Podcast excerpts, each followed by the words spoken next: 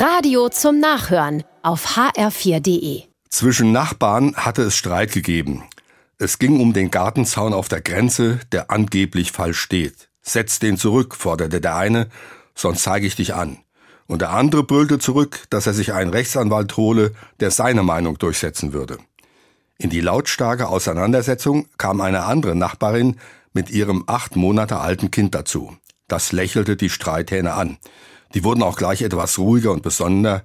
Vor dem Kind weiter zu brüllen und es damit vielleicht sogar zu erschrecken, wäre in der Tat etwas peinlich. Aus dem rechthaberischen Gezänk soll allmählich ein vernünftiges Gespräch unter Nachbarn geworden sein, das hat mir später jemand erzählt. Und wegen des Zaunes seien sie sich sogar einig geworden.